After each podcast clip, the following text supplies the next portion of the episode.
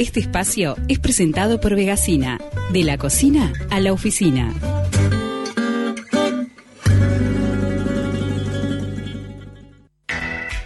Bienvenida, Caro Notal. Giovanni, ¿cómo estás? Hola, ¿cómo están? Muy bien, nos traes la segunda entrega de Mujeres sin Corset. Sí, por un segundo pensé que se había cortado la llamada, quedó como un silencio ahí. yo, Tres, tres segundos de pausa, un delay. Sí, sí, así como dicen, en la segunda entrega de Mujeres sin Corset, que bueno, la idea es en realidad cada tanto hacer, porque bueno, la columna, esta columna puntualmente trata sobre mujeres que han abierto el paso a otras por su actividad política, social, civil y demás. Y bueno, como son muchas, por suerte, tenemos para- material para rato. La vez pasada conocimos gente muy interesante. Sí, es verdad, la verdad es que... Sí. eh, y gente que lamentablemente no es conocida No. popularmente. Sí, este, la, la anterior había sido por, bueno, en el mes de marzo, que fue el mes de la mujer, y bueno, hoy retomamos con otras protagonistas de la historia. Una de ellas, por ejemplo, es Rosa Parks. Rosa Parks era afroamericana y como tal sufría a mediados del siglo XX la discriminación por su, por su color de piel en Estados Unidos. Mm. Eh, en ese momento habían muchos limitantes en cuanto a, a- para las personas afroamericanas poder eh, acceder a los espacios, a distintos espacios, ¿no? Eh, digamos, de, de igual forma que, que las personas blancas. Entonces, eh, había, por ejemplo, letreros que restringían el acceso a restaurantes, a salas de espera y a distintos lugares. Y entre otros, entre esos espacios estaban los ómnibus, donde, esto seguramente lo habrán escuchado, lo habrán leído, los blancos iban sentados en la parte de adelante y los negros tenían que subir, pa- pagar su boleto, bajar, subir por la parte de atrás y sentarse en la parte de atrás del, Sí, del autobús. Horrible, una cosa de no creer y no, no, la verdad es que no fue hace tanto. Sí, dijimos antes de los No. 50, ¿verdad? Estamos hablando, sí, de mediados del siglo XX, o sea, no hace ni 100 años, hace Sí, 70 tremendo. años. O Sí, sea, hace muy poco realmente. Y bueno, lo que ocurrió con Rosa Parks es que ella, como afroamericana, un día se subió, se sentó en el medio del ómnibus y cuando el ómnibus se llenó, el conductor le pidió que se levantara y le dejara el, asiento a una persona blanca que había subido. Ella se negó a hacerlo y eso le valió eh, una, un arresto por alterar el orden público, según se consideraba en ese momento. Pasó la noche en el calabozo y además tuvo que pagar una multa. Pero lo positivo, vamos a ponerlo entre comillas, de todo esto es que a partir de este suceso empezaron a surgir protestas. Vieron que, como pasa que la mayoría de las veces no con los mov- movimientos rupturistas, como que una persona hace algo y ese algo destapa todo un Sí, montón de, de- muchas personas pensaban lo mismo y a partir de ese impulso, bueno, se empezaron a manifestar en contra de la discriminación hacia las personas negras a partir del caso de Rosa Parks. Esto derivó en que un año después de este suceso, el gobierno estadounidense, por supuesto, corrió mucha agua bajo el puente, abolió cualquier tipo de discriminación a las personas negras en los este, en los lugares públicos. Obvio que, También- se- que seguía ella- ocurriendo, pero al menos la ley no los amparaba. Exacto, la ley no los amparaba y ella aparte, también como afroamericana se vincula a los movimientos civiles durante los años de segregación, bueno, luchando también por, por otros derechos de las personas afro, ¿no? Si no me equivoco, la, Este- la película Selma rescata un poco de, de lo que sucedió con Parks, ¿no? Y, y algo clave en lo que, mm, en el hecho de, de que ella se rehusó a pararse y a dejarle el asiento al blanco, fue que después empezaron a boicotear el sistema de transporte. Los afroamericanos Sí, dijeron, ah, ¿sabe qué? Voy a caminar al trabajo. No te tomo el transporte. Y eran boletos que no se compraban. Obvio. Era ahí, pi, ah, Claro. te dolió el bolsillo. Qué increíble. Ah. Sí, Todo por la economía. Muy salado. Sí, sí, sí. Sí, además que Tal tenían cual. que caminar kilómetros de kilómetros de kilómetros. Eh, creo que yo vi una película y me acuerdo clarito la escena de un pie ensangrentado de caminar y caminar Mm. para no tomarse el ómnibus por el boicot. Pero no me acuerdo qué Claro. película era. Este, mm, bueno, y justamente esta, esta columna que la hemos denominado Mujeres sin Corset, qué mejor que hablar de Coco Chanel, que Ujú. fue quien en su momento, a partir de su revolución de la moda femenina, una de las cosas que logró es que las mujeres dejaran de usar corset. Esa fue una de las cosas. Mira, Esta fue el quiebre, no me fue- acordaba. ¿Eh? No me acordaba que ahí había, había sido el quiebre del corset con Con ella. Sí, ella fue, de hecho, eh, una, una, una frase de ella en una entrevista decía, en mi juventud las mujeres no parecían humanas, sus ropas eran contra natura, yo les devolví su libertad, les di brazos y piernas de verdad, movimientos que eran auténticos y la posibilidad de reír y comer sin tener que desmayarse. porque literal, o sea, Ay, los eran muy apretados. No, y además ella Este- instala el pantalón, ¿no? Y ella fue la que instaló, exacto, fue adaptó, digamos, lo que era considerado la vestimenta perdón, masculina en ese momento, como el pantalón, por ejemplo, a eh, un estilo más femenino y que las mujeres lo pudieran usar este, sin dejar de ser femeninas, elegantes y bueno, todo lo que ella como diseñadora de alta costura obviamente tenía muy incorporado, ¿no? Sí, las frases de Eh, Coco Chanel hasta el día de hoy, digo, son como... eh, Máximas. Sí, máximas, como estilo. la Biblia para los fallonistas.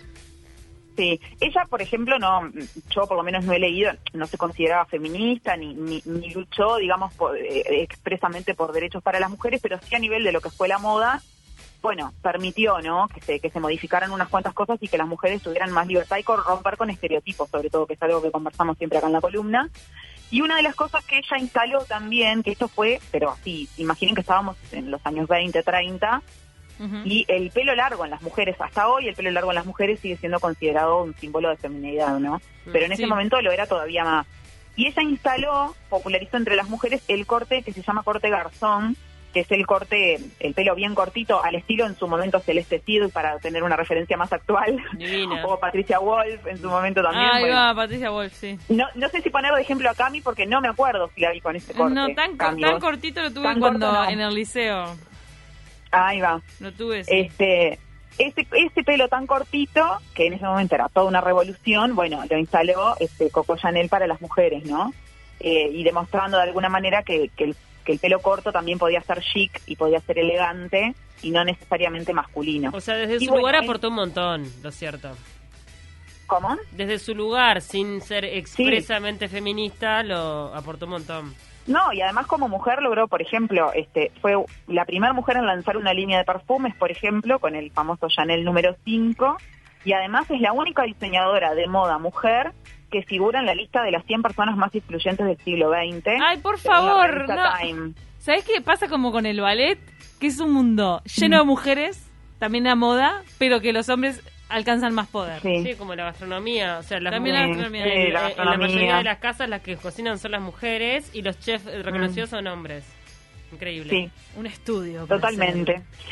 Bueno, ahora vamos con una no uruguaya, pero casi uruguaya, porque desde muy chiquita se vino para Uruguay, nació en Barcelona en 1866, estamos hablando de Enriqueta Comte y Rique. Ah, mira. Ella nació en España, viajó desde muy niña, de siete años más o menos, con la familia hacia Uruguay, y es la, una de sus frases célebres o conocidas, dice, se debe dejar crecer, dejar pensar, dejar hacer y no intervenir contra el crecimiento, el pensamiento y la acción. Ella hablaba concretamente de los niños y de cómo se educaba a los niños. Y justamente su campo de activismo tuvo que ver con la educación. Ella fundó en Uruguay el primer jardín de infantes público de Uruguay y de América Latina, que acá tenemos otro platito para Uruguay como primero en algo, primer jardín de infantes de América Latina fue en Uruguay, y de esa manera aportó a la enseñanza preescolar pública, no solo en Uruguay, sino en toda Sudamérica.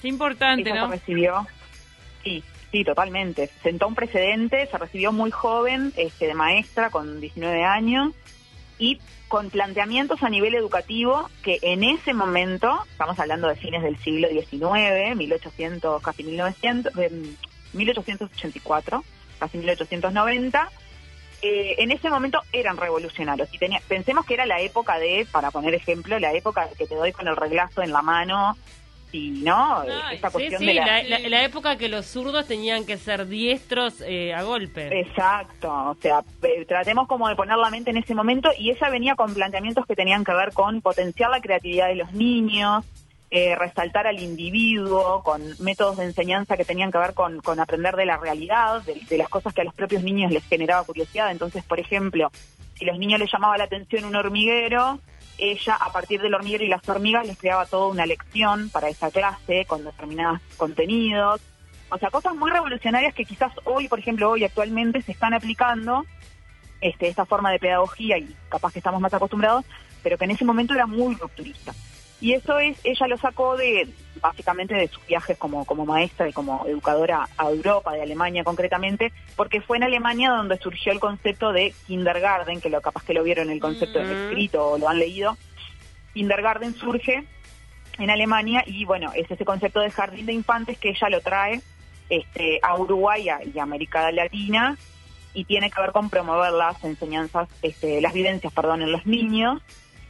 Y además ella logró eh, formar en, en Uruguay a los primeros maestros especializados en preescolar. O sea que todas las personas que hoy se dedican a esto, de alguna manera, este, tiene sus raíces en, en la obra de Enriqueta Conti Riquet. Qué bueno. Y para Y hacernos además, como- una idea, antes la escolaridad arrancaba en primero. O sea, se metían de sí. una en primero. Mm, Sí, claro, exacto. Este, no, no estaba este concepto de la educación preescolar. Eh, y bueno, y ahora vamos a pasar a otra también este, latinoamericana, que es Rigoberta Menchú, que vive hasta el día de Mm, hoy, Sí. que es conocida por su labor como defensora de los derechos humanos, eh, es activista indígena, eh, nacida en Guatemala, vive en Guatemala y es un ejemplo para las mujeres de la región, por supuesto por su condición de indígena y por cómo logró mm, posicionarse y hacerse un, un lugar, eh, no solo en su país, sino a nivel mundial, después de haber tenido una vida y una infancia marcadas por la violencia y la represión de una manera muy fuerte. ¿no? Ella perdió a toda su familia prácticamente, eh, distintas instancias de violencia por parte de la, bueno, la milicia guatemalteca, los escuadrones de la muerte, su madre fue asesinada y torturada, su hermano también fue asesinado, su padre también, o sea, viene de una historia muy, muy cruel y eh, bueno, a partir de su trayectoria de activismo, este, bueno, marcado por su condición de indígena, logró, por ejemplo, entre otras cosas, en 1992 ser galardonada con el Premio Nobel de la Paz Sí. que ella la colocó en ser la segunda persona eh, de Guatemala en, en ganar el premio Nobel. El primero fue un hombre que ahora no recuerdo el nombre, y ella fue la segunda persona de este país en, en ganar un premio Nobel de la Paz. Recuerdo que Y estuvo acá 2000 Rigoberta en Uruguay. Vino, ¿no? Estuvo. Sí, hace unos años. Este, estaban circulando después las fotografías en el mercado de los artesanos acá en la Plaza Cagancha, Ujú. que ella se metió a conocer un poco el mercado de los artesanos de, de, de Montevideo y, y bueno, la verdad que un honor de haberla recibido en nuestro país. Este, es impresionante lo que ha hecho. Sí, y esto también tiene que ver con lo que hablamos siempre de lo que, lo que llamamos, la- lo que se llama, ¿va? La interseccionalidad, ¿no? Cómo el ser mujer te condiciona diferente según otras características que vos tengas, como pueden ser tu situación socioeconómica, tu raza, tu, o en este caso, bueno, este, su, su raza o su etnia indígena, le implica obviamente enfrentarse a un montón de desafíos y de situaciones que, que, que otras mujeres no viven en- a, a ese nivel, ¿no? Este, y bueno, y en, en 1998 además tuvo el, el premio Príncipe de Asturias y además en 2006 fue nombrada embajadora de la buena voluntad por la UNESCO. Y es sí, una referencia indudable en Latinoamérica. Qué bueno que también todo sí. su trabajo tuvo tanto reconocimiento. Sí. Y, y que y hasta el día de hoy, ¿no? Sí, sigue y bueno, es- esperemos que haya quien pueda tomar de alguna forma ese legado, ¿no? Mm. Eh, bueno, no sé si ustedes vieron la película Sufragistas, que está protagonizada por Meryl Streep, entre otras actrices. No la vi. momento. pero, pero sé que, años claro, la, historia eh, está muy halagada la película. La había recomendado, Bueno, me yo- parece, ¿eh? Mal Sí, nosotros que no hicimos es- los Lo deberes. voy a ver. Sí, este, esa, esa película tiene unos añitos ya, pero siempre está bueno verla. Yo, por ejemplo, la vi, pero la volvería a ver porque es como que no recuerdo mucho de, de la película en sí. Bueno, protagonizada por Meryl Streep, que encarna en esa película a Emily Pankhurst, que es una, era, mejor dicho, una mujer nacida en Gran Bretaña que luchó justamente por el voto femenino en ese país y a, a- a posteriori, digamos, luego de su muerte, se volvió tan popular que Disney le, re- le regaló, le dedicó la canción Sister Suffragette, se llama así la canción, que aparece en la película de Mary Poppins, en una escena que Mary Ah, Poppins está claro, sí, sí, sí, cantando sí. en una escalera que hace referencia al voto femenino y todo eso. Bueno, esa canción está dedicada a, esta mujer, Emily Pankhurst, que eh, bueno, fue feminista, luchadora por el, por el voto femenino en Gran Bretaña. Y, eh, entre otras cosas, ella encabezó un, bueno, un movimiento justamente que recurrió, por ejemplo, al incendio de comercios, al ataque en domicilios de políticos conservadores, que en ese momento no tenía precedente en la historia británica, o sea, utilizaron métodos poco diplomáticos para, para ese momento, y me parece que está bueno comentarlo porque muchas veces este, existe como esa como ese esa cuestión fantasiosa con respecto a las feministas de antes, digámosle, como que no eran violentas o como que no tiraban bombas y ahora tiran bombas y en realidad las de antes también tiraban bombas, tiraban cosas contra las casas de los políticos, este, incendiaban lugares, o sea, hacían todo ese tipo de cosas, este, bueno, obviamente como, como recursos radicales para hacerse escuchar, ¿no? Bueno, ella, por ejemplo, fue detenida 13 veces por estas situaciones, en algunos casos con sus hijas, hizo este, varias huelgas de hambre y tenía un lema que se llamaba acciones y no palabras, eh, que bueno, que fue un, lema que, que siguió como leitmotiv, este, bueno, posteriormente, ¿no? Eh, y fue junto con el, ella estuvo en la Unión So- eh, Social y Política de Mujeres, muy cercana al Partido Laborista Independiente, y eso fue un factor determinante para obtener el sufragio de las mujeres en el Reino Unido. Así que yo les recomiendo a, la- a- a los oyentes también a ver este esta película para, para tomar más contacto con la historia de, de Emily Pankhurst y del movimiento sufragista en Gran Bretaña. Buenísimo, quiero ver. Yo creo que sí. puede ser. ¿Es de HBO en Netflix? No está, ¿o sí? Mirá, yo cuando la vi no la vi en Netflix porque creo que ni mí está en- Netflix en eh, ese me suena- momento. ¿Es Star o, o HBO anda por ahí? Mira. Puede ser. Eh, yo les recomendaría igual que en tal caso eh, la busquen en YouTube también. Ah. Claro, Eh, capaz que como no es tan nueva, capaz de que repente está. algo. Sí. Y bueno, por acá vamos dejando con estas cuatro mujeres Buenísimo, Caro. la historia. La verdad que súper interesante, bien diverso, este, mujeres muy diferentes, pero cada una de su lugar aportando y muchísimo para la historia de la humanidad. Muchísimas Total- gracias, totalmente. Caro. Les quiero dejar, el, como siempre, el agradecimiento a Vegasina por el apoyo a este espacio y Mm. invitarlos a seguir la página tanto en Instagram como en Facebook, Vegasina de la cocina a la oficina. Ahí pueden encontrar la página web que les permite comprar online. Hay varios productos veganos y saludables y además comprando en Vegasina apoyan un emprendimiento de mujeres uruguayas. Nos encanta. Vegasina, entonces, la recomendación de Caro Natal Giovanni. Te mandamos un abrazo grande. Gracias. Un beso, chao chao. Chau, chau.